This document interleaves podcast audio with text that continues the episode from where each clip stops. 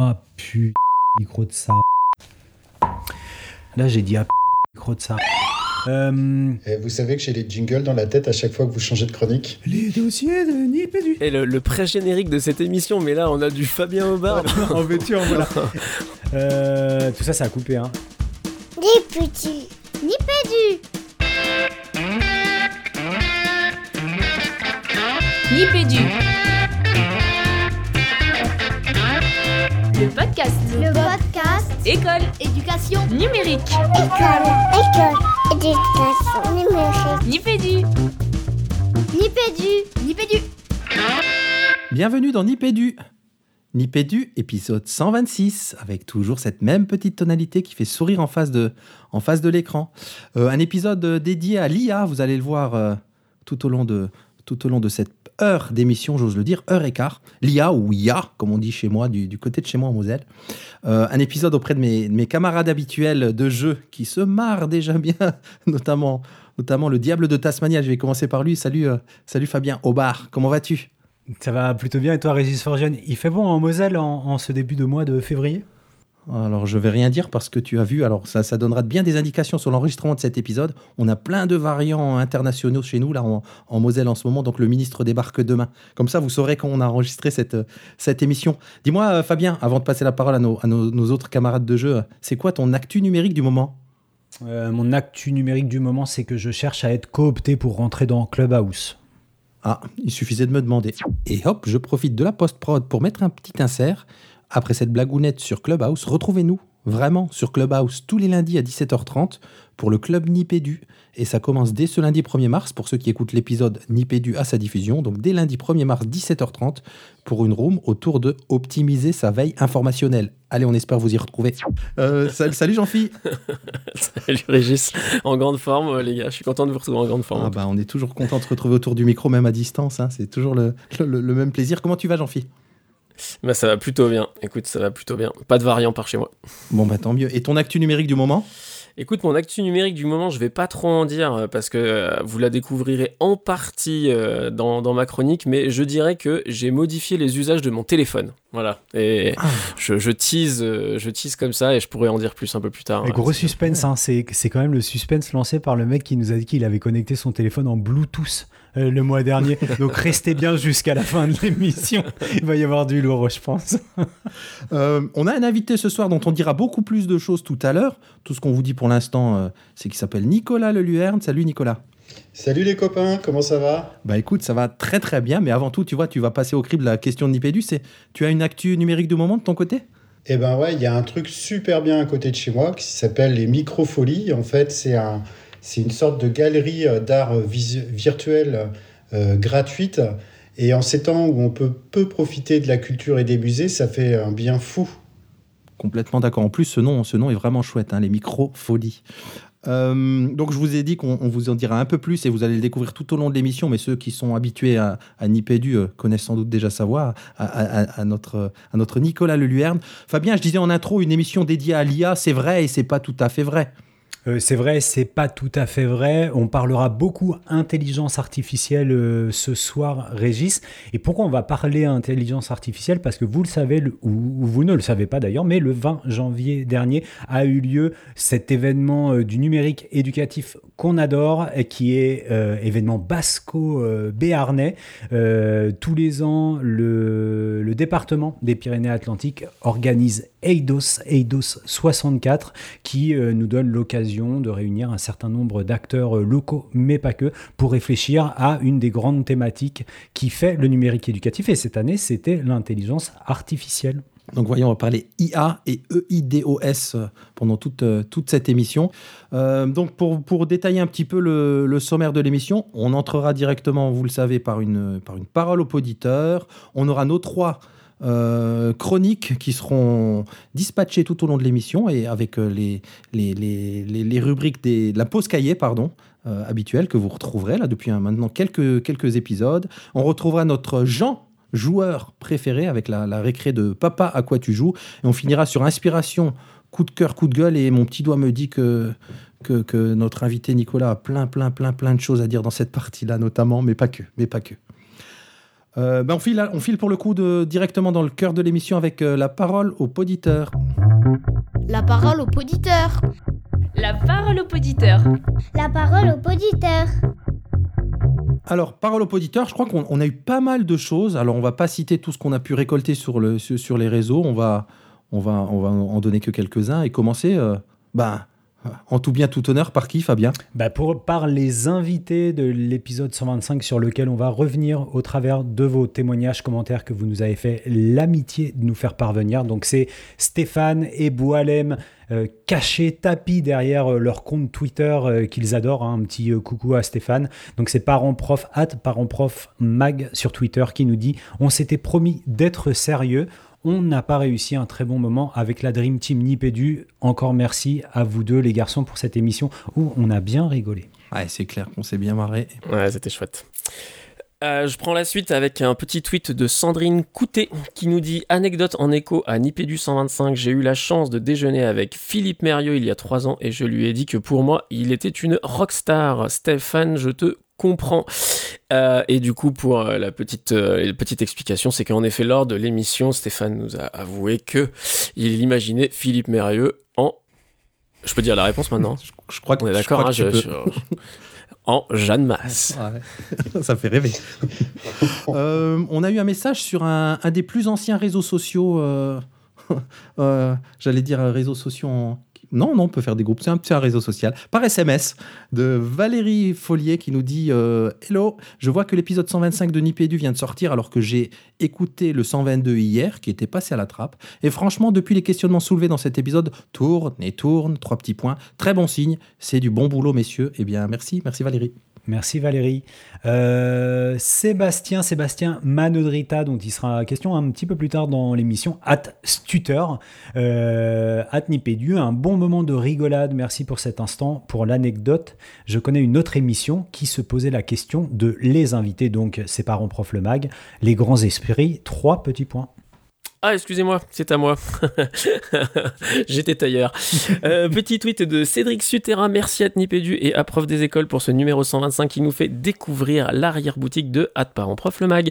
Je ne me priverai pas de jouer au jeu Nipédu avec, pour obtenir donc l'abonnement des cahiers pédagogiques en ayant à l'esprit une image nouvelle de Vygotsky et de Jeanne Masse. Là encore, cette fois, je n'en dis pas plus. Allez écouter l'émission, vous comprendrez. C'est clair.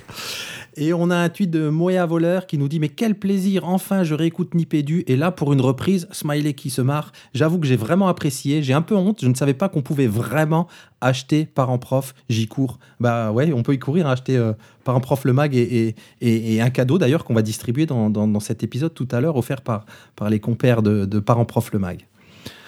Euh, on file vers les actus de Nipédu. Les actus.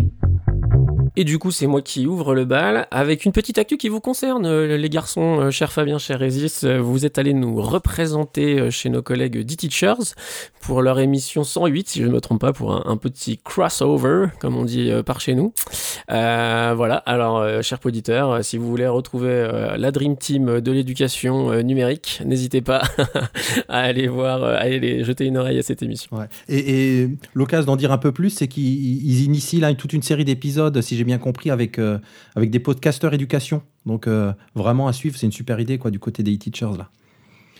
Euh, J'enchaîne avec un rendez-vous en ligne donc autour de- de- d'un événement à ne pas manquer qui s'appelle Énigmatique 21 avec toute une, une typographie spécifique qui donne déjà bien envie rien qu'à qu'à la voir. Donc vous y retrouverez dans le comité d'organisation, en tout cas Eric Sanchez, Margarida Romero, mais aussi Fabrice Jouvenot. Je crois que Fabien, tu quelqu'un que tu connais avec qui tu as pu travailler de près au- quand tu étais au CRI, c'est ça? J'ai eu énormément de chance et le plaisir de partager quelques-uns des projets enthousiasmants développés par, euh, par Fabrice et son équipe, le Game Lab de l'époque euh, au CRI. Donc, euh, donc voilà, c'est Fa- Fabrice en termes de, game design et d'intégration du jeu dans des actions pédagogiques. Il s'y connaît.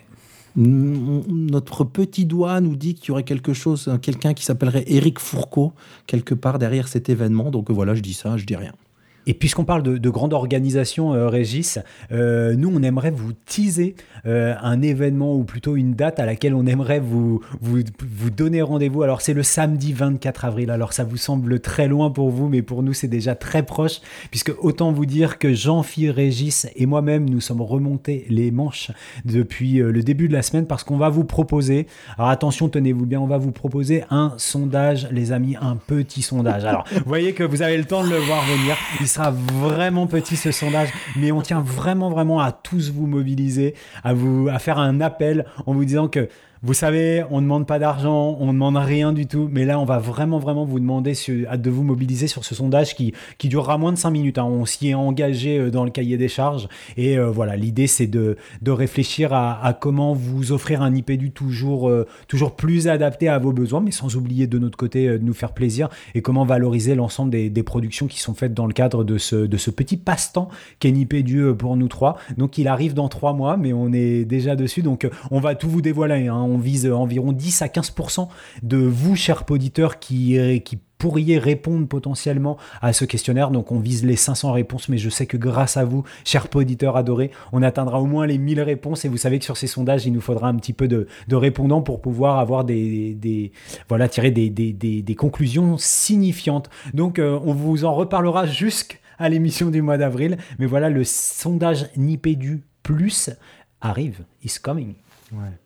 Les, plus vieux auditeurs se souviennent d'un sondage d'un sondage en 2015. Donc, vous voyez, ça fait très très longtemps qu'on n'a pas qu'on n'a pas tenté l'expérience. Donc, on va essayer de monter en, en compétence et d'avoir un, certain nombre de réponses euh, pour, pour, vous proposer la suite des choses. Non, mais on, a monté en compétence. Il est dégueulasse le sondage de 2015. Hein. bah oui, on peut que monter en compétence. Je suis d'accord. Euh, on fait un coucou euh, à, à, à, la quatrième animatrice de Nipédu, à Anne-Cécile Cailleron Caléjon, en bon, bon français de, de, par chez moi, qui, euh, comme vous le savez, vous n'entendez pas sa voix, mais vous voyez tous les mois ces, ces coups de, de feutre et de crayon pour, euh, pour, euh, pour ces fameux sketch notes. Maintenant, je crois qu'on, ça y est, Fabien, on dit croquis note là pour toujours maintenant. Ah ouais, pour toujours, c'est comme un faux lettre. On dit croquis note et un faux lettre. Voilà. Donc un merci et, des bises à Anne-Cécile. Merci pour tout ce travail euh, qui met vraiment super en valeur nos, petites émissions. Un grand merci Anne-Cécile. Et on va voir les productions d'Anne-Cécile sur anne-cécile cailléjon 2 l e j o Bon, passons à notre invité qui s'impatiente. Il est derrière le micro, il est bien coiffé, il a une grande barbe. Moi, j'ai coutume de l'appeler depuis longtemps le dandy, le dandy numérique, parce que c'est vraiment le croisement entre bah, le, le, le, dandy et le monde du futur du numérique. Donc, on pouvait être qu'avec lui pour cet épisode autour de, l'intelligence artificielle. Donc, ça va être vraiment le, grand témoin de cette émission. C'est un grand copain de Nipédu parce que on a eu la chance qu'il nous, qui nous fabrique un épisode, euh, le numéro 60, qui s'appelait le Club Nipédu. Donc, allez y jeter une, oreille si c'est si pas encore fait. Donc, euh, Nicolas Leluerne, comme je l'ai nommé. Euh, déjà depuis le début de l'émission, qui est alors directeur de deux ateliers canopés euh, de la Beauce, à Chartres et Orléans, il, nous, me dira si je dis des bêtises, qui est rédacteur, vous connaissez peut-être sa plume du côté de Sot Cursus, de Ludomag et d'Educavox, et puis sûrement plein d'autres choses, Nicolas, j'imagine. Alors oui, euh, euh, j'ai un nouveau passe-temps qui est hyper surprenant pour un dandy numérique, mais je me passionne pour la couture. Je suis devenu couturier dans un Fab Lab. Et puis pour en revenir au numérique, euh, je suis membre du conseil régional du numérique de la région Centre-Val de Loire et puis surtout, je suis très très très content d'être avec vous ce soir. Et ça me fait très plaisir de vous voir parce que ça faisait longtemps et que euh, j'ai le plaisir aussi de croiser enfin Jean-Philippe que moi je connais depuis assez longtemps puisque je l'écoute tous les mois mais que euh, j'ai vraiment plaisir à voir aujourd'hui quoi. Donc merci les copains. Oh bah non, merci à toi d'être là. Ouais, et puis le, plaisir est partagé parce que du coup, euh, tu, es, tu es quand même un nom que j'ai entendu. Alors je suis très content de pouvoir mettre un visage et de partager cette émission avec toi, Nicolas. Un plaisir. Alors juste, juste pour préciser, Nico est invité, mais c'est surtout, vous l'aurez deviné, un grand copain de Nipédu. Euh, et tu as été aussi euh, témoin de cette édition, de cette 13e édition d'EDOS 64. Donc tu as toi aussi écouté les conférences, fureté dans les différents ateliers. Et c'est aussi à ce titre que tu nous accompagneras dans l'émission ce soir. Hmm. Oui, et puis c'était vraiment une édition, je ne sais pas pour vous, mais moi je l'ai trouvée vraiment très intéressante, euh, avec beaucoup de choses que j'ai apprises encore, euh, encore une fois à cette édition euh, d'Eidos, avec une organisation que je trouve exemplaire dans des conditions qui ne sont pas forcément faciles. Quoi. Carrément. Ce qui nous donne l'occasion dès maintenant, ce qui nous donne l'occasion dès maintenant de saluer et de remercier, en tout cas les deux interlocutrices organisatrices avec lesquelles on a eu affaire cette année, mais c'était déjà le cas les années précédentes, euh, Fabienne et Clémentine. Donc euh, une grosse pensée à toutes les deux et un grand merci pour la confiance et l'intérêt qu'ils nous témoignent chaque année.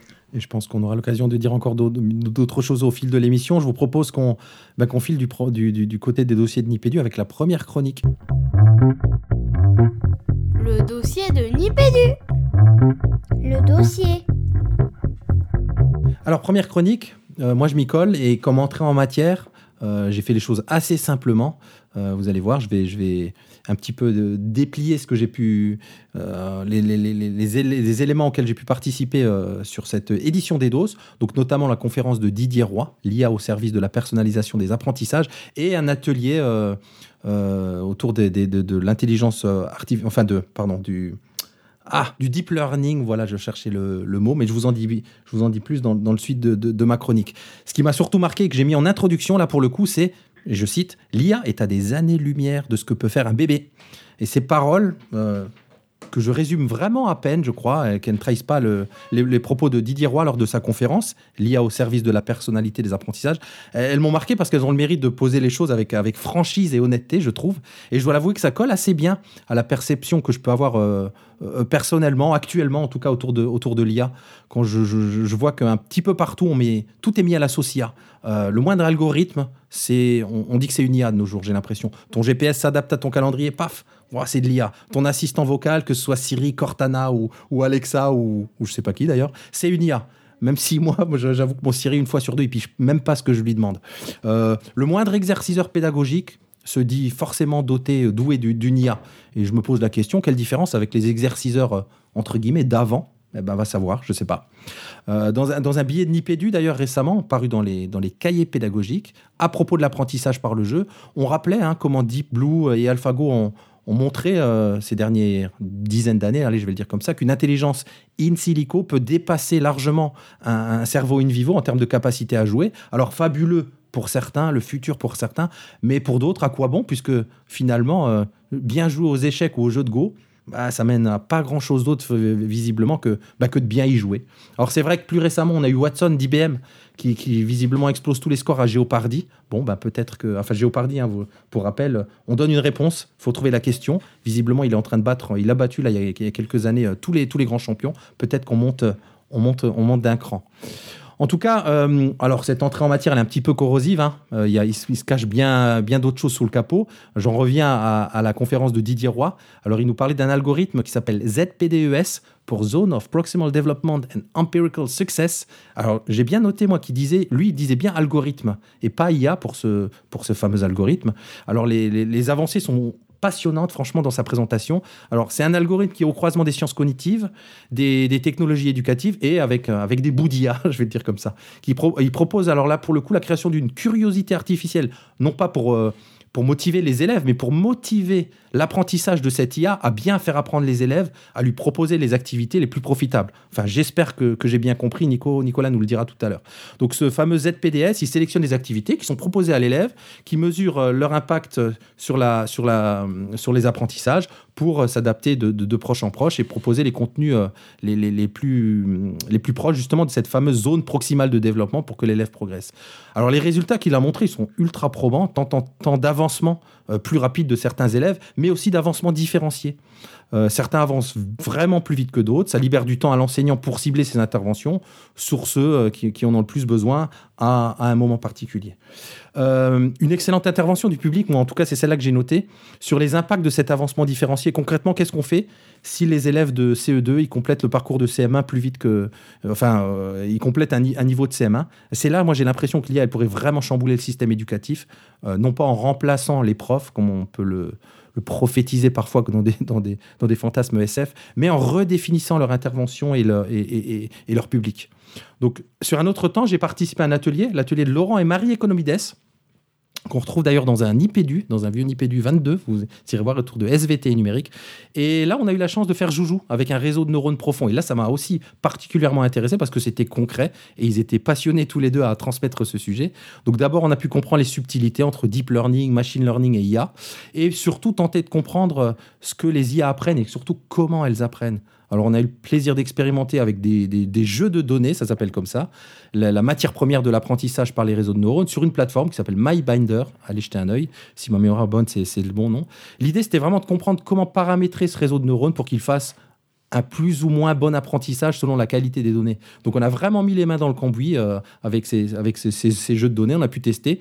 Et je trouvais que là, pour le coup, pour une fois, ça m'a vraiment parlé parce que ce sujet, il est particulièrement complexe, mais ça a été, c'est vraiment rendu abordable, approché de manière ludique dans le cadre de, la reconnaissance de chiens et de chats dans une image, mais je crois qu'on en parlera beaucoup de chiens et de chats euh, dans, dans, cette émission. Donc on s'est bien, bien sûr amusé à, à, lui donner à manger à cette IA d'autres animaux pour voir un petit peu comment il réagissait.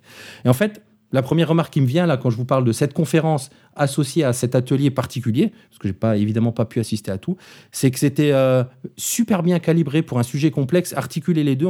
il y avait le juste équilibre entre vulgarisation des notions et mise en pratique euh, concrète. J'en termine par un, dernier point. J'ai quand même l'impression, moi, de mon point de vue euh, très, très humble et sans doute restreint, vous me le direz tout à l'heure, qu'on est un petit peu comme dans les années 80 de l'IA. Euh, je me souviens des années 80 du, numérique avec les TO7, les MO5. Vous vous rappelez de la Tortue Logo, j'imagine, comme moi. Moi, j'étais tout petit dans, à cette époque-là. C'est une, nostalgie folle d'y penser. Et je me dis, bon, bah, imaginons la place de l'IA dans 40 ans et peut-être la nostalgie qu'on aura avec ces ateliers d'IA qu'on a pu vivre aujourd'hui, enfin ces, ces, dernières années. Donc l'exercice de projection, bien sûr, il est toujours ultra périlleux. Hein. et je me souviens qu'on s'y est, exercé les garçons. Je pensais que c'était cet été, non, mais c'était l'été 2019 euh, où on parlait notamment d'IA dans le NIPEDU 404 avec une, lanterne pédagogique douée d'IA. Allez aussi écouter de, de, de ce côté-là tout cas, exercice de projection ou de rétroprojection. Je ne sais pas vous ce que vous en pensez, mais ça m'intéresse bien, vous, votre, votre point de vue autour de l'IA en éducation. Moi, je, je, t'écoutais et puis j'étais en train de me dire qu'en fait, on était revenu il y a cinq ans. Il y a cinq ans, quand on parlait de numérique, on avait une espèce de numérophilie euh, sans vraiment de recul, etc. Et j'ai l'impression que celui-là, on en est là avec une espèce d'IA homme providentiel qui pourrait sauver l'éducation. Et je trouve ça toujours dangereux, en fait. Il y a ce sujet, finalement, il monte tellement en force que j'ai le sentiment que ça prend le pas sur tout, puis on oublie que finalement, l'éducation, c'est l'interaction de plein de choses, en tout cas. Euh, euh, c'est à la fois euh, l'intervention humaine, la pédagogie, la didactique, et puis aussi des outils comme l'IA, le numérique, etc., qui nous permettent de faire progresser nos élèves. Mais je ne sais pas si je me trompe ou pas. Et puis, dans ce que tu dis, en fait, euh, à un moment donné, euh, je crois que c'est un des intervenants qui parlait d'IA forte et d'IA faible. Et aujourd'hui, on est dans le temps de l'IA faible, finalement, euh, plutôt une intelligence, je crois qu'on pourrait qualifier de quantitative. En fait, les IA calculent, mais elles ne réagissent pas, elles ne ressentent pas, elles n'analysent pas. Et effectivement, en fait, il faut la renvoyer à sa condition simplement d'algorithme qui va analyser une partie d'un problème et qui n'en verra pas la globalité. Il n'y a pas d'IA qui ont une vision holistique de ce qu'est un élève et de ce qu'est l'apprentissage. Et puis, euh, j'ai un second point euh, qui m'intéressait aussi, et ça m'a peut-être un petit peu manqué, c'est aussi le côté citoyen de l'utilisation de l'IA. Parce qu'elle nous pose quand même un certain nombre de questions sur l'automatisation. Et ça, je trouve que c'est quand même euh, hyper intéressant. il y a quelques années, j'avais animé une, une, une, une, masterclass qui s'appelait Numérique, algorithmie, homme automate ou être émancipé. Et en fait, c'est quelle est la place du citoyen là-dedans, comment on en fait l'usage, comment on, fait, qu'est-ce qu'on en fait, euh, qu'est-ce qu'on fait des biais, parce que dans l'IA, euh, il y a le plus important, c'est aussi la base de données qui la, la, base de données qui la nourrit. Et puis, euh, voilà, comment elle fait société? Alors ça peut paraître un petit peu brouillon comme ça, mais en fait c'est aussi ma représentation de l'IA. C'est un objet que j'ai du mal à percevoir aujourd'hui dans sa globalité et des effets. Je crois que j'en suis un petit peu à ton, à, ce que là où tu en es, Régis. Et vous les garçons? Écoute, euh, alors déjà juste pour rebondir un tout petit peu sur euh, ce que disait Nico, euh, ce que tu ce que tu as commencé par dire, moi m'a fait penser à cette petite vidéo que j'avais découverte déjà il y a des années d'une chaîne YouTube que vous connaissez tous très certainement qui s'appelle Veritasium et il y a une des vidéos qui s'appelle This will revolutionize education et justement il explique très très bien qu'à chaque avancée technologique on a eu ce discours de ça va révolutionner l'éducation. Il commence par la radio, il continue par la télé, par le numérique, par l'intelligence artificielle. C'est une très très bonne vidéo très synthétique et qui résume très très bien le, les biais qui s'exprime derrière ce, petit truc. Donc voilà, juste pour la petite. alors moi, je rebondis sur la question de l'usage citoyen parce qu'en plus, il s'avère que pour le coup, l'atelier que moi j'ai suivi dans cette édition d'Eido, c'était beaucoup plus là-dessus et justement sur le fait d'amener les élèves un peu plus âgés, donc second, fin du collège, début du lycée, à réfléchir sur justement comment on prend du recul par rapport aux usages qu'on va nous proposer. Euh, et, comment on essaye de réfléchir à qu'est-ce qu'on perd, qu'est-ce qu'on gagne, euh, enfin vraiment essayer de... Et, et, moi je suis assez d'accord avec ce que tu dis Nico dans le fait de dire que pour moi un des enjeux de l'école, c'est pas que, euh, que l'IA soit un soutien à des dispositifs pédagogiques, mais qu'il y ait aussi une vraie euh, éducation à l'usage de l'IA hors de l'école euh, et à la manière dont, on s'en saisit en tant, que, en tant que citoyen. Alors, j'en dis pas bien plus là parce qu'il y a des choses sur lesquelles je pense que je reviendrai dans ma chronique, mais en tout cas, moi, j'en suis un peu là. C'est-à-dire que l'IA pour les dispositifs péda, super si, comme toujours, quand il est question de numérique, si c'est bien réfléchi d'un point de vue pédagogique, mais après, je pense que l'école a vraiment aussi une mission d'accompagnement accompagnement du futur citoyen. Moi, j'arrive en dernier, c'est la meilleure des positions pour ne rien avoir à dire, euh, si ce n'est synthétiser ou plus soyez ce que vous avez dit, les garçons, en sachant que effectivement le développement des assistants pédagogiques et, euh, et de mémoire, vous retrouverez peut certainement dans ce qui doit être l'épisode 108 de Nipédu sur un, Ludovia où il a été beaucoup question d'intelligence en éducation, euh, différents intervenants qui vont parler du développement de ces futurs assistants pédagogiques qui, on aura certainement l'occasion d'en reparler, vont collecter. Euh, ou qu'on va nourrir à, partir des, données relevées euh, des élèves et qui sera de plus en plus en mesure de proposer à l'enseignant euh, des parcours d'apprentissage pour les élèves ou en tout cas de l'étayer dans ce choix-là. Moi, j'aime bien l'idée de, de, pouvoir accompagner les élèves dans une vraie réflexion autour de cette délégation cognitive qui est offerte aujourd'hui par les intelligences artificielles et la manière dont on peut les appréhender pour pouvoir les utiliser au mieux pour être, et on va citer une fois de plus Damasio, euh, et non impuissanté par ces intelligences artificielles. Il a été aussi question de, fantasmes. Euh, moi, je repense à cette. Je ne sais pas si vous avez vu la, première, la première saison. Alors, je sais, il y a peut-être qu'une saison de, de 36-15 Monique, quand l'un des protagonistes fait en amphi euh, la présentation du Minitel qui va révolutionner euh, l'humanité. c'est vrai, ce que tu disais, Nico, pour le, numérique d'il y a 5 ans, le numérique providentiel. J'ai l'impression qu'il y a quand même plus de, plus de circonspection autour de l'intelligence artificielle et notamment euh, lié à ces fantasmes. Euh, bah, simplement, je pense que ce nom, il est très, dévoyé en fait d'intelligence artificielle. Moi, je parlerais plutôt de, de système d'apprentissage euh, numérique, numérisé ou digitalisé. Mais du coup, intelligence artificielle, j'ai l'impression que ça nous renvoie à Skynet et à tous les fantasmes qu'on peut y coller derrière. Moi, je pense qu'il y a beaucoup plus de prudence de la part des je pense qu'on peut le dire ici, hein, des, du petit nombre d'acteurs qui s'intéressent à cette question-là et qui fait de l'excellent travail. Je pense qu'on aura l'occasion d'y revenir. Je pense notamment à ClassCode, à l'INRIA ou à ce qui est fait euh, du côté des groupes GTNUM et, et de l'ADNE. Euh, bon, voilà. Moi, j'aime bien le côté on fait réfléchir les mômes sur la place de l'IA dans notre quotidien parce que je, vous rejoins, les garçons, à 100%. Il y a un véritable enjeu de, citoyenneté derrière. Euh, je me permets juste une toute petite parce que j'ai pensé à ça en écoutant Fabien. En plus, ce qui est marrant derrière ce, truc d'intelligence artificielle, c'est qu'aujourd'hui, quand on parle de cognition, le mot intelligence, pour parler de la cognition humaine, on l'utilise quasiment pas parce qu'en fait, on n'a jamais réussi à vraiment s'entendre sur ce que ça voulait dire. Et du coup, on peut vraiment se demander pourquoi, quand il s'agit de l'artificiel, on, est retombé sur ce mot d'intelligence, alors qu'on aurait pu tirer la leçon du fait qu'on ne sait pas ce que ça veut dire en fait vraiment l'intelligence et, trouver un autre, euh, une autre manière d'appeler tout ça. Voilà, bon bref, parenthèse fermée. Algorithme, moi je propose algorithme. Moi je suis moi je suis pas d'accord. Je suis pas d'accord. Tu peux pas l'appeler l'algorithme parce que je pense que ce qu'on inscrit euh, dans euh, dans l'intelligence artificielle, c'est c'est l'apport de données c'est tout le circuit. C'est un peu comme programmation et codage, en fait. C'est-à-dire que dans l'intelligence artificielle, tu as, les trois étapes du jeu de données, de ton algorithme d'apprentissage, et derrière de la capacité de prédiction. Pour moi, c'est ça euh, l'intelligence artificielle. Vous, vous m'arrêtez, les garçons, mais c'est l'ensemble de ce circuit. Et dans ton intelligence artificielle. ça, c'est le deep learning, non? Mais euh, tu vois, après, on n'est pas euh, suffisamment outillé, expert pour aller, pour aller jusque-là, effectivement. Hein. Mais il y a un truc qui est très fort avec AlphaGo quand même, hein. c'est que euh, il est en capacité quand même d'analyser tes, tes, comportements, euh, comment tu bouges et tout ça. C'est comme ça qu'il a battu en fait. Ça va un tout petit peu plus loin que Deep Blue. Ouais, ça va chaque fois plus loin effectivement. Hein. Hmm. Là ils disent que et que, que Watson, il y a plus. Alors j'espère ne pas dire de bêtises. Je sais plus où j'ai entendu ça. Là j'ai pas la ref, mais qu'il n'y a plus aucun humain qui peut battre Watson quoi. Là où les autres effectivement de temps en temps ils gagnaient, ils finissaient par perdre un moment et, et là oui il y a une espèce de de, de vraie, vraie montée en puissance. Quoi.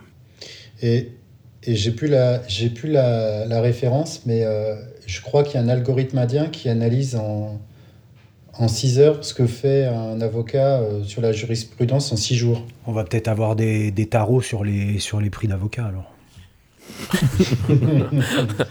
Moi, je propose qu'on en reste là. Oui, oui, oui, oui, j'aime- bien l'idée de, de- de rester là sur ce sujet, effectivement. Euh, eh bien, on passe à, à la- la- notre petite rubrique suivante qui est tout simplement les résultats du jeu Nipédu 125. On va plouffer. Le jeu Nipédu. Le jeu Nipédu. Le jeu Nipédu. Le jeu Nipédu. On va plouffer. On a eu pas mal de, de réponses sur les, sur les deux jeux. Donc là, pour il y avait d'abord euh, le- le- pour remporter le un, ab- un an d'abonnement au cahier pédagogique avec une question extraordinaire. Je laisse peut-être Jean-Phil la rappeler cette question si tu l'as sous les yeux, Jean-Phil. Quel psychologue russe a fait l'objet d'une couverture qui parodiait les cahiers pédagogiques dans Parents Prof le Mag 2 Attention, le nom est à écrire sans erreur d'orthographe. T'as pas dit la réponse? Alors, j'ai pas dit la réponse. Ah oui. La réponse était Vygotsky. Tu nous rappelles Attends, attends parce que je veux être sûr qu'on ait affaire à un, à un- à un chercheur. Tu, tu nous rappelles son prénom, euh, Jean-Phil, à Vygotsky? Lef, Lef, comme la Avec bière, un mais V. avec un V. et, et tu vois, c'est c'est la double preuve que je suis bien un chercheur. Un, je, je me rappelle de son prénom, et deux, je l'associe à une bière. Bravo. Est-ce que vous voyez mon écran? Nous le voyons tout à fait. Bon, j'ai importé les noms. La plateforme, elle s'appelle Plouf Plouf. Je pense qu'elle est scientifiquement euh, validée par Jean-Philippe Maître. Bah, Figure-toi que je m'en suis servi en webinaire avec mes bah voilà. Ah, mais c'est génial, ah bah, tu vois. Extraordinaire. Donc, euh, j'ai- on a importé les, les, les, les- les noms des comptes Twitter de ceux qui nous ont répondu. Et je clique sur tirer au sort. Il fait plouf plouf. Il secoue la boîte à, à coucou. Et je laisse quelqu'un d'autre lire parce que voilà. Qu'est-ce qui nous indique euh, Tiens, Nicolas? Stutter. Donc, ce tuteur qui n'est autre que Sébastien Manodrita qui nous disait Je n'y pédu, on dira Lev Vygotsky. Tu confirmes, Jean-Philippe? Tu disais tout à l'heure, c'est écrit LV. Ouais, tout à fait. I confirm. Bah voilà, bah bravo, euh, bravo Sébastien. Un an d'abonnement au Ah, crap. chance. Franchement, moi je trouve. Bien joué, Seb. Enfin, j'en démords pas, c'est énorme. Quoi. Ouais, Ouais. c'est clair. Deuxième jeu Nipédu, donc là, euh, autre type de cadeau. Pour remporter un exemplaire de mon super cahier insolent aux éditions First de, des copains Boilem et, Boilem et Stéphane. Ah, j'aurais, j'aurais dû jouer en fait, j'ai envie de le gagner, je vais l'acheter. La question était, était laquelle, Fabien? À quelle chanteuse des années 80 Stéphane a-t-il comparé Philippe Mérieux? Et la réponse c'est Lev Vygotsky. Je vais reprendre mon plouf plouf. C'est génial ce truc. C'est de l'intelligence artificielle. oui, c'est plouf.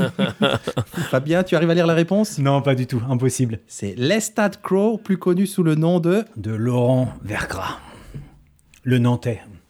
On va aller voir son tweet.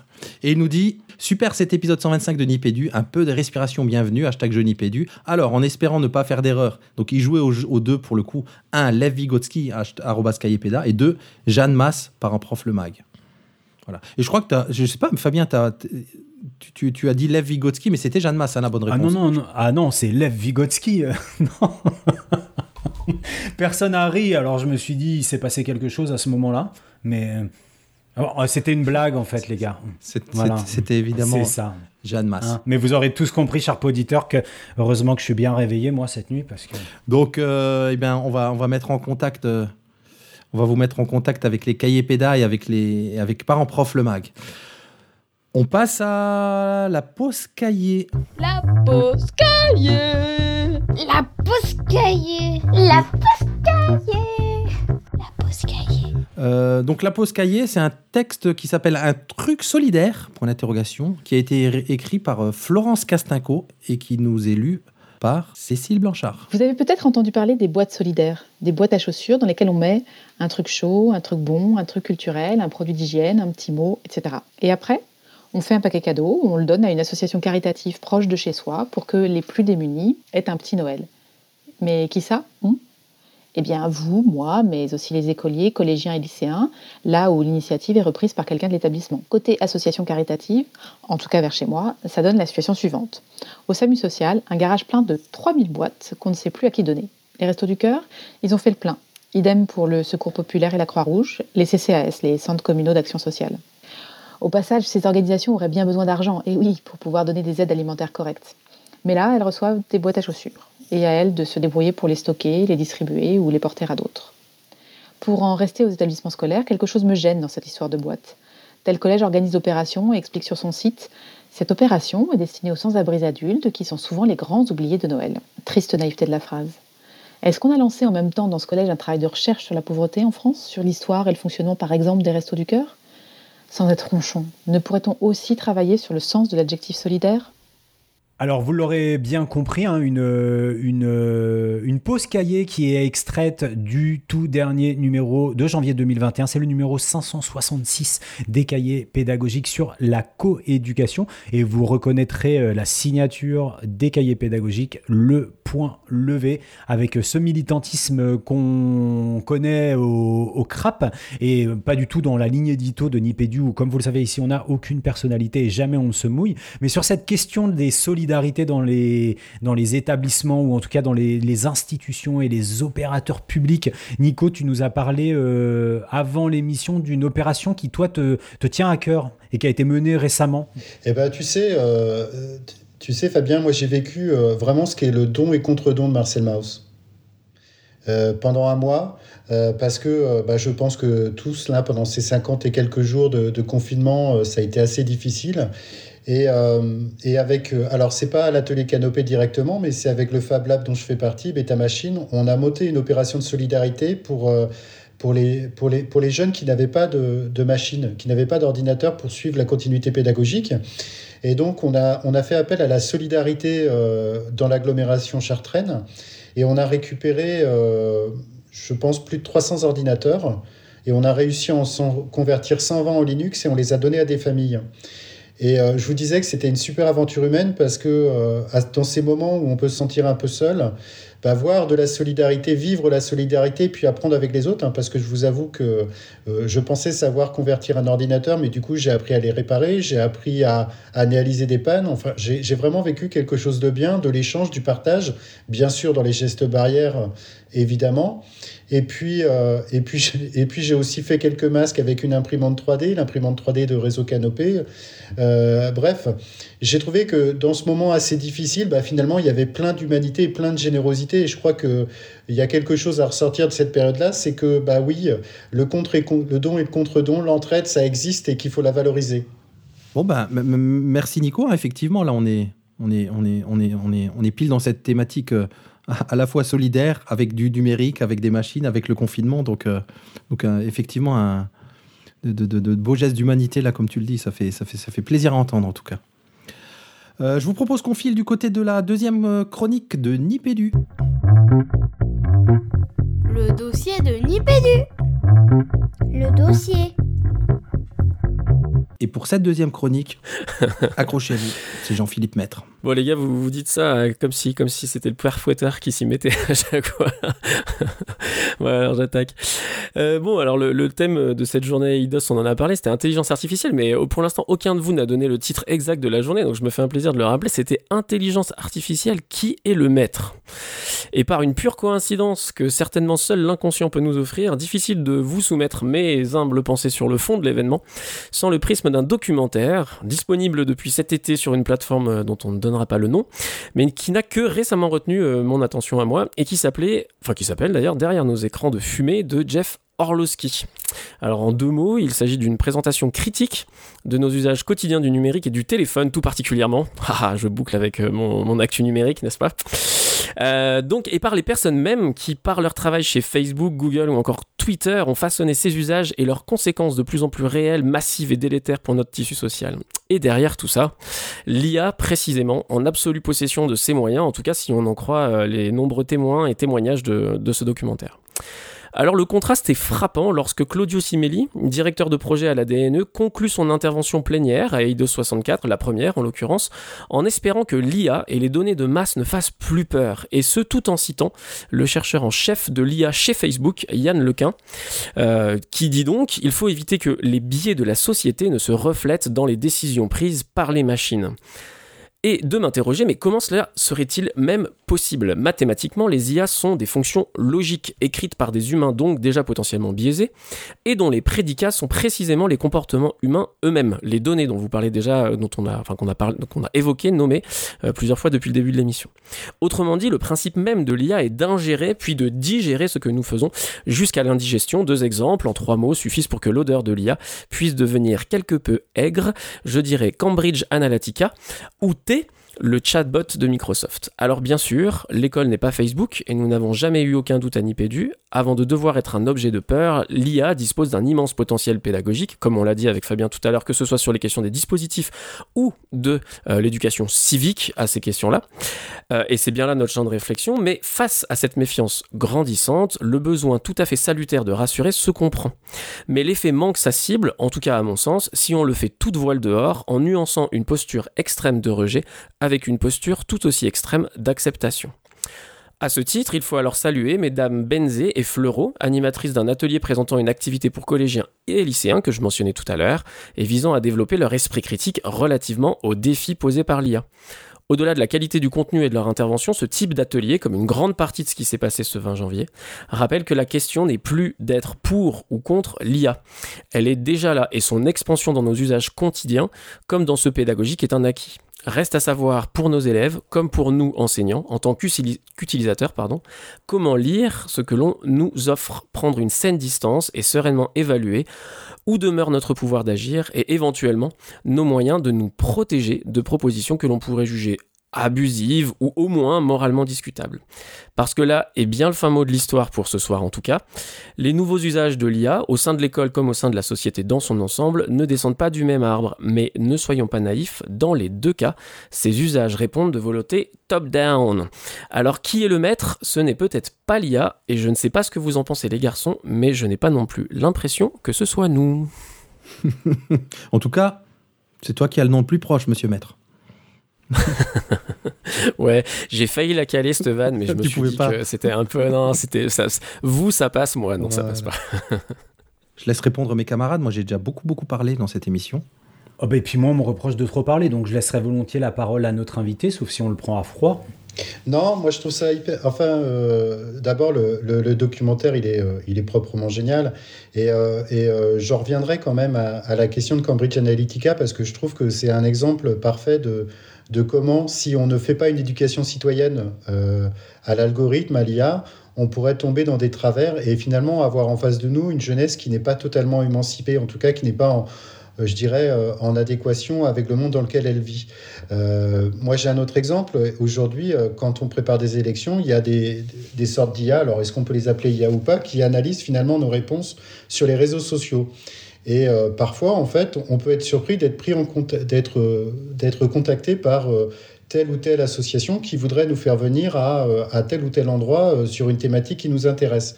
Et finalement, ce que ça dit tout ça, c'est que peut-être qu'à une, certaine, à une époque où avant c'était une, une, politique de l'offre, aujourd'hui on est parfois sur une politique de la demande. C'est-à-dire que l'IA va analyser nos besoins elle va les traduire et l'offre, l'offre politique, ou en tout cas l'offre citoyenne, euh, bah, s'adresse à nous.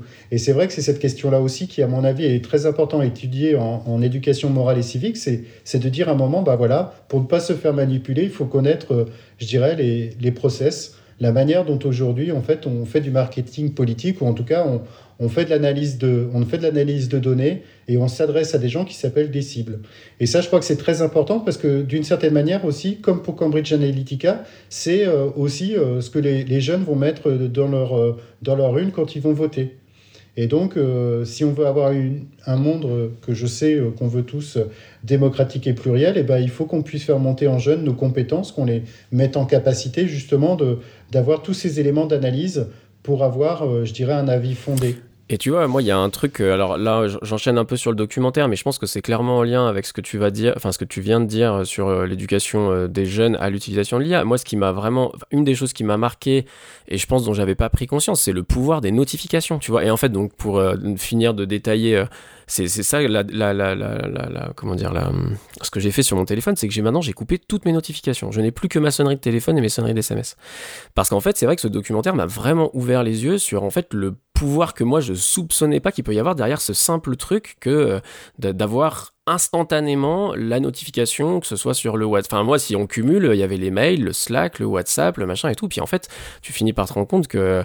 Donc, euh, rien que derrière de tout petits outils comme ça, où au début tu te dis euh, où est le mal, voire même, c'est un peu le côté pratique de la chose d'avoir un. Puis en fait, il y a des trucs où tu te rends compte que. Et, voilà, moi là-dessus, euh, pourtant, Dieu sait que je me considère comme quelqu'un d'un peu éveillé et puis vigilant, mais en fait, enfin, tu vois, j'ai vraiment eu l'impression sur ce petit détail-là d'avoir été complètement dupé et berné et que le défi était majeur euh, que, de diffuser, enfin en tout cas de, réfléchir à ça. Et donc du coup voilà, quand on en parle d'un point de vue, euh, c'est pour ça que c'est aussi un peu pour ça que cette conclusion de cette première intervention m'a un peu, bon là encore c'est dans un certain contexte, mais ça m'a un petit peu pris à rebrousse-poil de dire voilà faut pas avoir peur de l'IA. Voilà, je trouvais que c'était un peu un, une position un peu extrême en fait que j'avais du mal à, relativiser quoi. Moi, moi, je veux bien rebondir sur ce que tu viens de dire Jean-Phi. Euh, du coup, la question à se poser aussi derrière, ce que tu dis, ce que vous dites tous les deux, c'est est-ce que l'éducation suffit? Alors, je fais un, parallèle peut-être un peu hasardeux, mais moi, ça me fait penser à la pub, c'est-à-dire qu'on connaît tous les, enfin, on connaît tous. En tout cas, maintenant, tout le monde est bien éduqué sur ça, sur le, le comment la pub peut nous accaparer cognitivement. Tout ça, c'est bien documenté. On en parle depuis des années, des années. Pourtant, ça continue de marcher d'une façon toujours plus puissante. Et pourtant, on va dire que la population, on est tous de plus en plus éduqués. Et, on n'arrive pas, on n'arrive pas, ça, ça, ça, diminue pas, ça fait qu'augmenter. Et je me dis là, on est dans, un même paradigme, mille fois plus puissant, comme tu le dis, parce que c'est une, une, espèce de, de, un espèce de process à la fois ultra ciblé et ultra massif, parce que comme tu le dis, hein, quand tu fais entre les Slack, les Teams, les SMS, les, les mails, les, euh, on, est, on, assailli, conscient d'être assailli, et pourtant, bah, qui, qui, comme toi, se dit, OK, j'arrête, je déconnecte Ouais, non, mais c'est clair. Bah, après, c'est, mais c'est sûr. Puis en plus, c'est là encore, euh, dans le documentaire, c'est hyper bien montré parce que les gars même qui dénoncent ça disent euh, Moi, je suis accro à mon mail, moi, je suis accro à ci. En fait, c'est. Puis c'est physiologiquement euh, expliqué, tu vois. C'est le fait d'être connecté aux gens, c'est ça qui est fou. C'est qu'en fait, ces petites notifications te, te, te déclenchent les, de la sérotonine, en fait, hein, tout simplement. la même Dopamine. chose que tu as quand La tu rencontres quelqu'un. non, c'est de la séro... Non, je crois que c'est la. Ouais, je sais plus, enfin bon, bref. Et du coup, euh, voilà, ça, ça, c'est ce, ce petit, euh, ce petit truc, euh, cette petite décharge, ouais, ce petit shoot, quoi. Et du coup, bah, c'est vrai que bah, c'est vrai, c'est- c'est c'est une addiction, en fait, hein, tout simplement. Et c'est vrai que c'est- c'est c'est flippant d'être à la fois aussi éveillé à ça et en même temps de- d'en être complètement victime, quoi. Et, et- et d'une certaine manière, c'est c'est pour nos jeunes, il faut y réfléchir autrement. Si on va un peu plus loin, toutes ces, parce que nous, on est adultes, mais quand on a 17 ou quand on a 15 ans et qu'on a autant, autant, autant de notifications, bah, euh, finalement, euh, comment on, comment on se concentre? Et finalement, je crois qu'il y a un livre qui s'appelle L'économie de l'attention, c'est comment on l'économise cette attention. Et euh, je crois que c'est Fabien Lozac, dans une chronique de la sphère il y a quelques années, disait que finalement, on était en train de décharger un peu de notre charge cognitive avec cette info-obésité, entre guillemets. Et que ce besoin-là, en fait, l'IA, répond à ça aussi d'une certaine manière, c'est-à-dire qu'elle va optimiser notre temps pour qu'on en perde moins.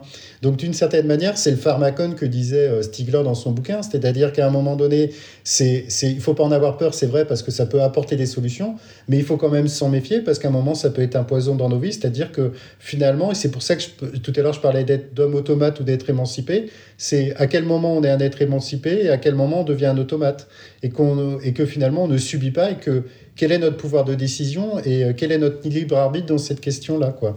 Et je pense que de la même manière que Clémy fait un travail exemplaire sur le MI, il faudrait peut-être une structure qui fasse de l'éducation à l'IA et euh, qui soit euh, authentiquement vouée à ça. Parce que je crois que vraiment, c'est un enjeu de société euh, pour les années à venir.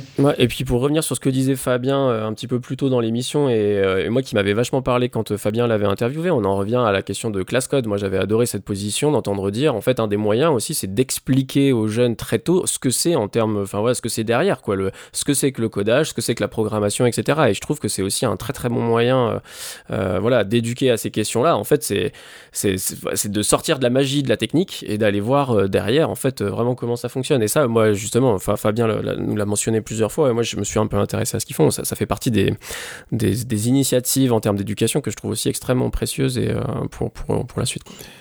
Je vois que Fabien ne rajoute rien, donc on, on- je vous propose, voilà, il nous fait un, un- un petit signe, parce que sa chronique arrive, mais avant sa chronique, on sort en récré, ça va nous faire vraiment du bien. Papa, à quoi tu joues? Papa, papa, à quoi tu joues? Eh papa, à quoi tu joues? Bonjour à tous, cerveaux humains et réseaux neuronaux. Pour cette récréation qui traitera d'intelligence artificielle, j'aurais pu vous parler d'Event Zero, dans lequel nous sommes dans l'espace à converser avec une IA, mais quitte à garder la tête dans les étoiles, je préfère vous parler de Tacoma, un jeu d'exploration narratif à la première personne qui vous plongera dans la peau d'Amy, qui est envoyée en 2088 sur la station orbitale Tacoma. La station est déserte et Amy a été mandatée par la société Venturis Corporation, propriétaire de la station, pour enquêter et savoir ce qui est arrivé dans Tacoma. Il faut savoir que la station était habitée par six membres d'équipage et une intelligence artificielle nommée Odin. Amy a été aussi envoyée sur Tacoma pour retrouver et rapatrier le noyau d'Odin. Et si vous êtes un tant soit peu coutumier de ce genre d'histoire, où une disparition de personne est liée narrativement à une IA, vous êtes en train de vous dire Oh mon Dieu, il est en train d'essayer de nous vendre le fil à couper le beurre. Eh bien, détrompez-vous. Pour comprendre ce qui s'est passé sur Tacoma, Amy dispose d'un système de réalité augmentée qui lui permettra d'explorer les enregistrements holographiques de la station pour essayer de comprendre ce qui a bien pu se passer quelques heures auparavant, quand la station était encore habitée. Le jeu déroule un scénario mené de main de maître qui saura surprendre la majorité d'entre nous par ses rebondissements et notamment le twist final auquel très peu d'histoires nous ont habitués, nous permettant par la même occasion de remettre en perspective la vision romancée que l'on a de l'intelligence artificielle. Car oui, hein, il ne s'agit pas ici d'intelligence artificielle sérieuse, entre guillemets, comme sont en train de vous narrer mes compères depuis le début de cette émission, mais bien d'une vision sans science-fictionnesque, mais loin des stéréotypes habituels, contrairement à ce que l'on pourrait croire au début de l'aventure. C'est bien pour cela qu'il ne faut pas se laisser aller à donner un avis sur ce jeu avant de l'avoir fini. Pour les nerveux de la manette, sachez que c'est un jeu qui sait prendre son temps pour raconter une histoire, qui sait aussi le faire extrêmement bien par sa narration environnementale. Et je vous invite d'ailleurs à fouiller de fond en comble la station car il serait dommage de passer à côté d'un tel travail. Une production du studio Fulbright qui nous avait gratifié auparavant de l'excellentissime Gone Home, qui coûtera une quinzaine d'euros sur Windows, Mac, Linux, PS4 et Xbox One, et qui vous permettra de passer une bonne soirée, puisque le jeu vous embarquera pour une histoire de 2h à 2h30, dont il serait dommage, ma foi, de se priver. Alors euh, oui, aujourd'hui, euh, pas d'intérêt pédagogique particulier pas de réutilisation en classe, mais bon, il faut savoir parfois se faire plaisir, juste euh, pour soi, et pas de façon artificielle, mais toujours avec intelligence. Je vous souhaite une bonne deuxième partie d'émission et on se retrouve à la prochaine récré. Allez, ciao ciao alors, ce Jean, c'est vraiment un champion. Il nous a, produit cette, cette chronique euh, en temps et en heure, bien sûr, comme à son habitude, mais, mais ce coup-ci, c'était chaud. Moi, je te tire mon chapeau, Jean. Et puis, euh, pour pouvoir écouter in extenso les rubriques de Jean autour de cet univers euh, vidéoludique qui lui est si cher, eh bien, vous pourrez le retrouver dans son podcast Papa à quoi tu joues? www.papapodcast.fr. Et puis, si jamais vous avez envie de soutenir cette initiative de Jean et l'ensemble de son œuvre, bah, direction le Patreon avec Papa Podcast. Et on file directement dans la troisième partie de l'émission. Le dossier de Nipédu. Le dossier. Et cette troisième chronique, ben, ben, c'est à toi, Fabien Los Lobos. Infra oram vespertinam intercanem et lupum. Voilà près de 7 ans que j'attends avec anxiété la chronique qui me donnera l'occasion de me la raconter avec un apophthegme dans la langue de Marc Aurel. Moi qui avais choisi anglais renforcé en quatrième et pas forcément pour les bonnes raisons. Et c'est ma participation à cette 13e édition de l'incontournable événement basco-béarnais du numérique éducatif qui m'en aura donné l'occasion. Je m'explique. Sachez-le, l'intelligence artificielle n'est ni une question de machine, ni d'humain, mais avant tout de bête jamais je n'aurais autant entendu parler de chiens, de loups, mais aussi de chats et de toutes ces créatures à quatre pattes qu'enfin il nous a permis de différencier grâce à la froide sagacité d'algorithmes bien entraînés. De l'intervention de Valérie Létard, venue présenter l'association ClassCode et son MOOC Intelligence artificielle avec intelligence, à l'atelier de Philippe Guillem présentant une séquence de maternelle pour faire découvrir l'IA, en passant par les interventions toujours aussi éclairantes de Louise Galindo, jeune docteur SIA de chez Canopé, l'intelligence artificielle nous était comptée entre chiens et loups. Est-ce à dire que ce fil conducteur tendu, volontairement ou pas, entre les différents temps et espaces, aboli par cette édition en ligne pour l'occasion, donne une vision stéréotypée et appauvrie de l'IA en éducation? C'est peut-être tout le contraire en réalité.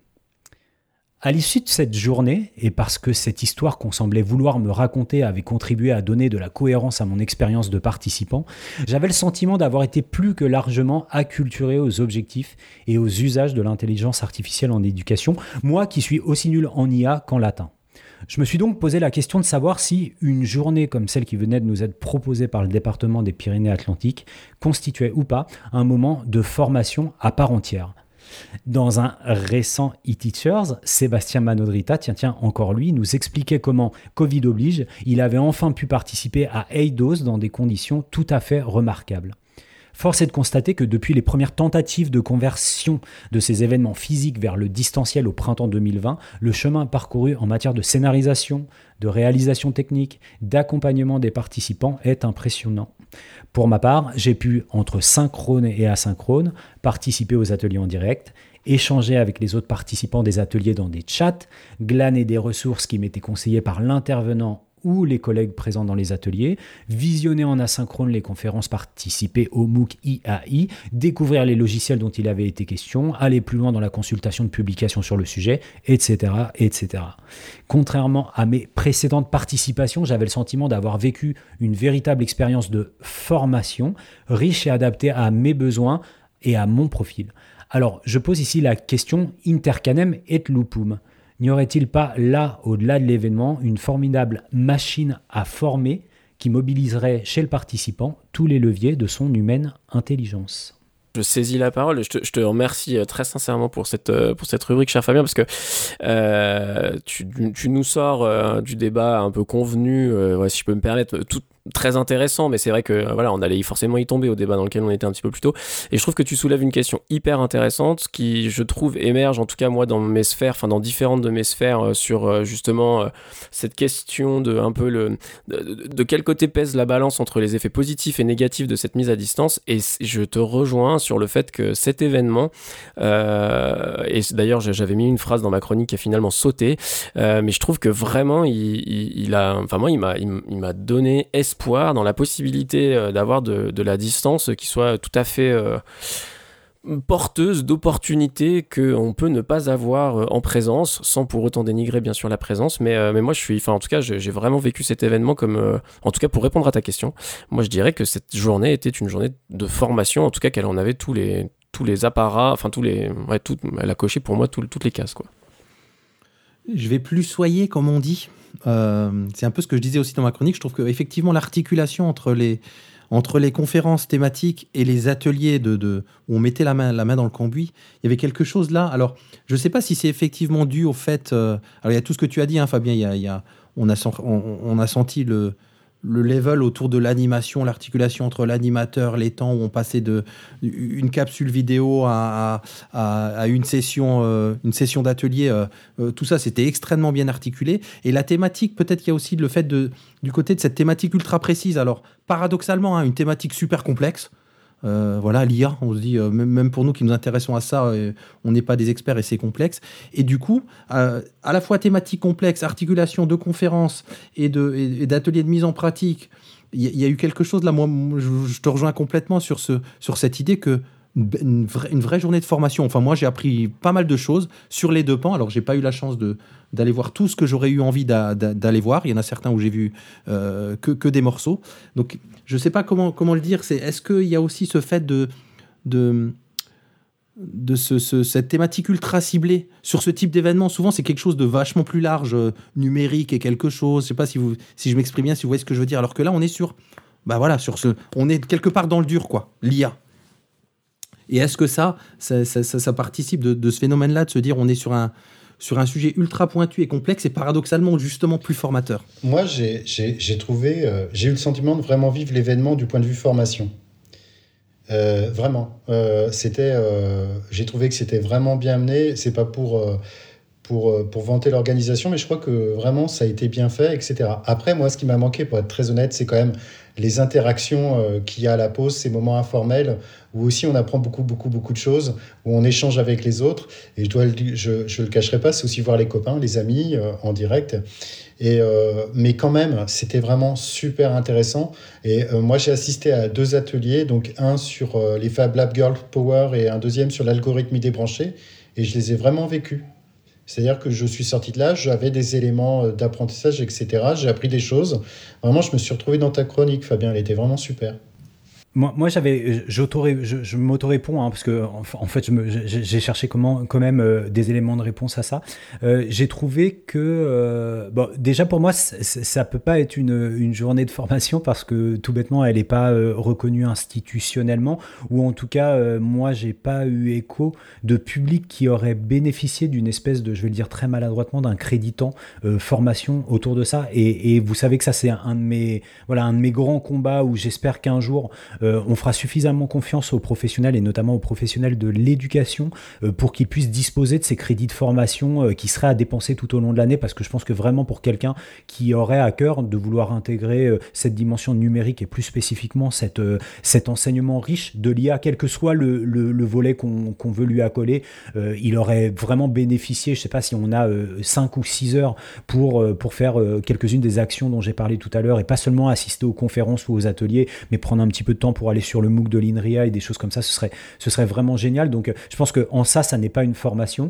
Et, j'ai trouvé que euh, on reste quand même sur, euh, et, et, Nico le confirme quand il dit, moi j'ai vraiment vécu un moment de formation, on reste sur quelque chose qui de toute façon est destiné à un public plutôt de niche, mais je peux me tromper les garçons, avec, bah là vous avez un directeur d'atelier canopé, vous avez un chercheur qui euh, enregistre des podcasts sur l'éducation numérique, vous avez un animateur, un médiateur numérique, tout le monde vous dit on a l'impression de vivre une journée de formation. Oui pour nous, mais je continue à dire pour un, pour un public de niche. Donc après, comment se fait le passage à l'échelle pour pouvoir euh, attirer euh, des collègues un peu plus euh, éloignés de cette question du numérique et de sujets aussi pointus que celui de, de l'intelligence artificielle en éducation dans ces temps d'acculturation qui sont euh, structurellement des temps qui sont extrêmement, extrêmement riches. Voilà. Donc, euh, donc oui et non pour le temps de formation, mais j'aimerais en rejoignant Jean-Phi qu'on puisse penser euh, ces événements comme, euh, comme des voilà comme des, des, vraies plus-values pour venir compléter des, des, actions de formation.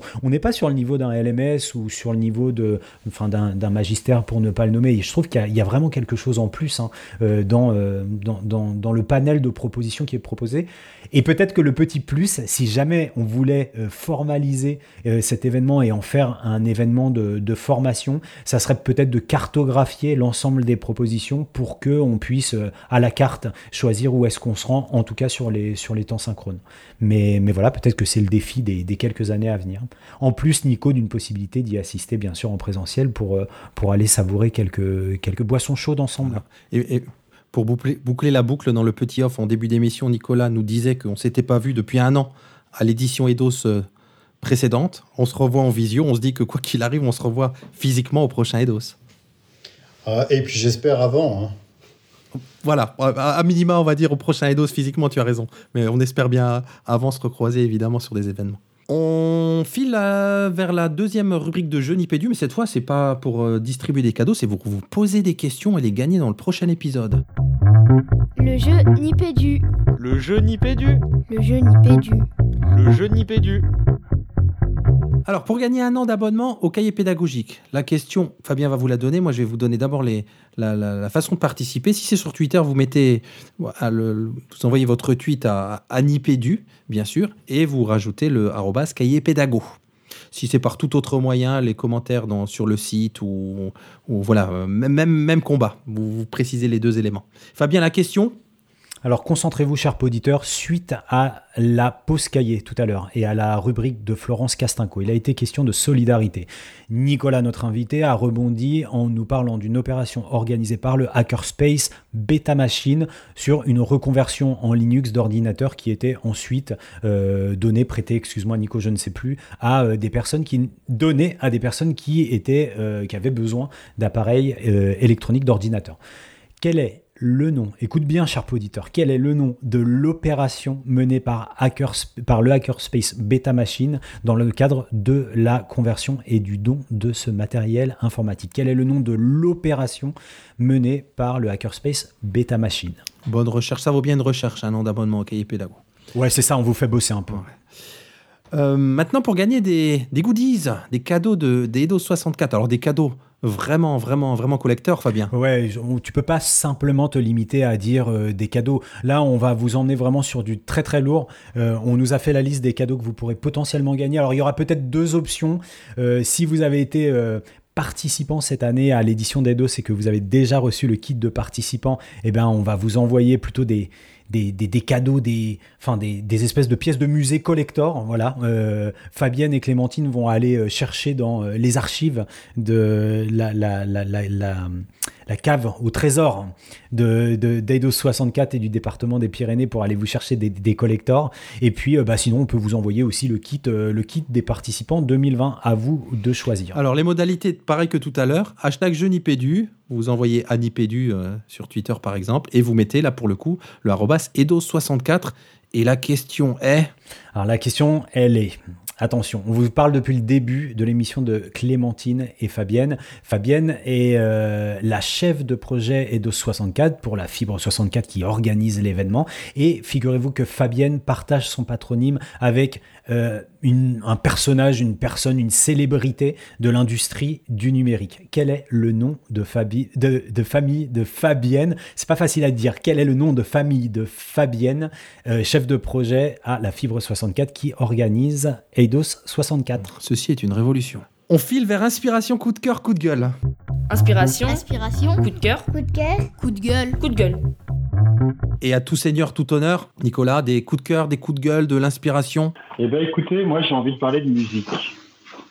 Et donc euh, je vous partage euh, le dernier euh, vinyle que je me suis acheté, qui s'appelle, donc un groupe qui s'appelle, j'ai du mal à le dire, donc Bean, qui est un groupe de musique américain originaire du Texas, et qui ont, qui, ont accouché d'un album qui s'appelle Mordechai, et qui est entre le psychédélique euh, le, funk, euh, etc. Et qui a une voix féminine qui est totalement envoûtante. Et c'est un album, après une bonne journée de visio, où vous avez eu 7 heures de visio, qu'il faut absolument écouter. Il fait du bien, avec euh, bien sûr une boisson chaude. c'est vraiment génial. Et puis je peux pas m'empêcher quand même de vous parler d'un autre album qui est un bijou de soul, qui s'appelle The Baby A Story, The Living Legend. Alors celui-là, si vous le trouvez, je vous le conseille, c'est peut-être mon meilleur album de soul de toute ma collection. Euh, c'est un seul album, je crois que le monsieur est mort très très jeune, mais celui-là, il est juste magnifique. Et alors celui-là, je vous le conseille pour les soirées avec des amis, pour discuter de manière agréable et avoir un petit son derrière qui vous donne un petit rythme et qui vous entraîne doucement vers une soirée peut-être plus animée après. N'oubliez pas d'être à 18h chez vous par contre. ouais. et j'aime bien ces petites indications. Merci Nico. En tout cas, moi je, je suivrai tous tes conseils à la lettre. Eh bien, Jean-Philippe, puisque tu as le micro, des, inspirations, des coups de cœur, des coups de gueule? Ouais, écoute-moi, un grand coup de cœur. Euh, je vais, je vais en dire qu'un, comme ça, je vais avoir le temps de bien en parler. Moi, j'adore les trucs avec, enfin, tu vois, sur lesquels je vais à reculons et qui arrivent à me convaincre pleinement. Et là, j'ai vécu ça avec une série de 4 BD. Euh, donc, euh, le BDiste, c'est Manu Larsenet, pas mal connu pour Le Retour à la Terre, Le Combat Ordinaire, etc. Et là, j'ai découvert une série qui s'appelle Blast. alors, il faut être un petit peu accroché dans le sens où c'est, c'est, pas très gay, hein, clairement. Euh, ça va plutôt dans les bas-fonds de l'âme humaine, mais par contre euh, un peu à la manière dont le fait, euh, dont le font les, les, les post-apocalyptic movies, quoi. Ça, ça, ça, pose cette question de qu'est-ce que l'humanité, qu'est-ce qui fait la différence entre l'homme et les animaux, qu'est-ce que la marginalité, etc. Et c'est c'est dessiné alors tout en noir et blanc mais c'est c'est c'est absolu enfin c'est techniquement c'est moi c'est il y a des planches qui me qui m'ont juste abasourdi. Et au travers de cette histoire d'un d'un espèce de gros loser avec un espèce de fond de thriller aussi parce qu'il y a une petite question de de meurtre etc enfin c'est vraiment euh, c'est c'est enfin c'est vraiment aux petits oignons c'est un très très gros coup de cœur. Donc Blast de Manuel Arsenet en 4 tomes. En plus j'adore les trucs qui sont pas trop longs euh, et qui euh, voilà. Donc je, je, je vous le conseille je vous le conseille vivement Bon, il y, a du lourd là, j'ai l'impression, dans les coups de cœur ce, mois-ci. Fabien, coup de cœur, j'imagine, coup de gueule, coup de griffe? Euh, Écoute, euh, un coup de cœur, bien sûr, Régis, c'est un coup de cœur partagé, en tout cas, il me semble, par les membres euh, de la rédaction, l'unanimité. C'est le l'époustouflant, l'étincelant Bonnie Light Horseman. Euh, alors, Bonnie Light Horseman, c'est un projet euh, qui va mêler la voix d'une grande dame euh, du folk qui s'appelle Anaïs Mitchell et de deux producteurs, songwriters, Eric D. Johnson et son frère, dont le nom m'échappe. C'est de la, du, folk bien vernaculaire, bien, bien grave, avec des, un peu des accents à la, à la, à la, à la Robert Dylan, euh, comme euh, pourrait les apprécier euh, mon copain Régis. Enfin, je pense que, je sais pas vous les garçons, moi j'ai été vraiment, je n'arrête pas d'écouter cet album en boucle. Donc ça, c'est le petit coup de cœur de Cowboy.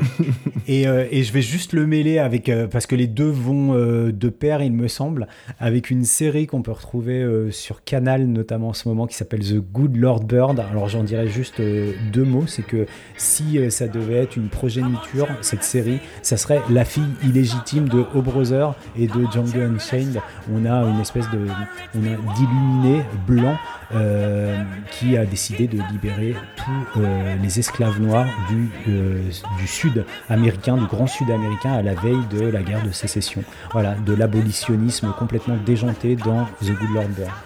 Oh, mais tellement. Bon, je, je, je, plus sois complètement les deux. Là, j'ai pas lu les BD de, de, de Jean-Phi, euh, je vais m'y mettre. Mais là, effectivement, sur Bonnie Light Horseman, oh, ça a fait mon. Pouah, ouais, c'est extraordinaire. Et effectivement. Ouais, c'est très chouette. Ouais. Très très chouette. ouais. Et effectivement, quand il vous dit le croisement entre Django Unchained et O Brother, c'est exactement ça. Quoi. On peut pas trouver mieux comme, comme, euh, comme comparaison pour euh, The Good Lord Bird. Moi, je vais, je vais faire court. Je vais partager une, euh, une nouvelle sur l'IA du dernier recueil de nouvelles de Ted Chiang. Euh, je sais pas si vous, si vous connaissez, c'est un auteur de SF qui écrit très peu, mais moi je suis fan depuis son. Bah, c'est que son deuxième hein, recueil. Son premier recueil qui s'appelait La Tour de Babylone, dont est issu no- no- notamment le, le premier contact de Denis Villeneuve que j'avais adoré. Je crois bien que j'en avais parlé dans, dans Nipédu. Mais ouais, figure-toi que moi j'ai lu le premier recueil grâce à toi. Ah bah voilà, ok. Ah euh, euh, c'est vraiment mon auteur fétiche de, de, de SF avec, avec Damasio, qu'on cite, euh, qu'on cite effectivement souvent. Et là, donc, la nouvelle, elle s'appelle Le cycle de vie des objets logi- logiciels. Et c'est une histoire d'IA. C'est une histoire d'IA et euh, extraordinaire avec toujours des, des, des retournements chez, chez Ted Chiang dans la façon de prendre les choses. Là, pour donner juste le début du pitch, c'est des humains qui créent des, des, des, espèces d'IA euh, un petit peu enfantines qui arrivent pas trop à progresser. Et c'est les humains qui essayent de sauver les IA. Vous voyez, on est complètement à l'inverse de Skynet et, et ses fantasmes où c'est l'IA qui prend la main sur, euh, sur les humains. Là, c'est les humains qui essayent de sauver des IA. C'est vraiment une très très chouette nouvelle. C'est la plus longue d'ailleurs de, de, de ce recueil. C'est peut-être une des meilleures de, de ce recueil. En tout cas, je l'ai adoré. Euh, eh bien, on est, on est, on a, on a, on est au bout de, de cette émission. On a passé un super bon moment. Je vois que, que chacun est sur son clavier euh, à, continuer à prendre des notes. Euh, Un grand merci à Nico là. J'ai envie de dire Nico, mais je vais dire Nico. Un grand merci Nico d'avoir passé ce moment avec nous. C'était un vrai plaisir. Ça faisait un bail. Ah ouais, ça fait du bien. hein. Franchement, j'ai passé un super moment avec vous. Ça donne envie de recommencer, euh, mais surtout de vous voir en vrai pour partager euh, à la fois des moments purement éducatifs et nos purs moments d'amitié aussi qui me manquent beaucoup. Mais bon, on, espère que d'ici cet été, il y aura des événements physiques euh, de nouveau possibles. hein. Je, je pense notamment à un, à un particulier, notre Ludovia. J'ai décidé de me reperdre à Ludovia euh, avec un certain Monsieur Moirot.